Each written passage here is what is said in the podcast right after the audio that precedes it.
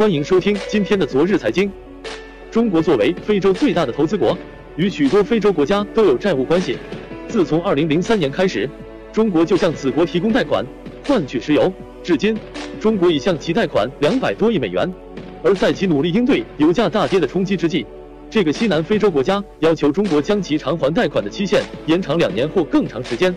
不仅如此，这个国家还限制美国人入境。此国也是个石油大国。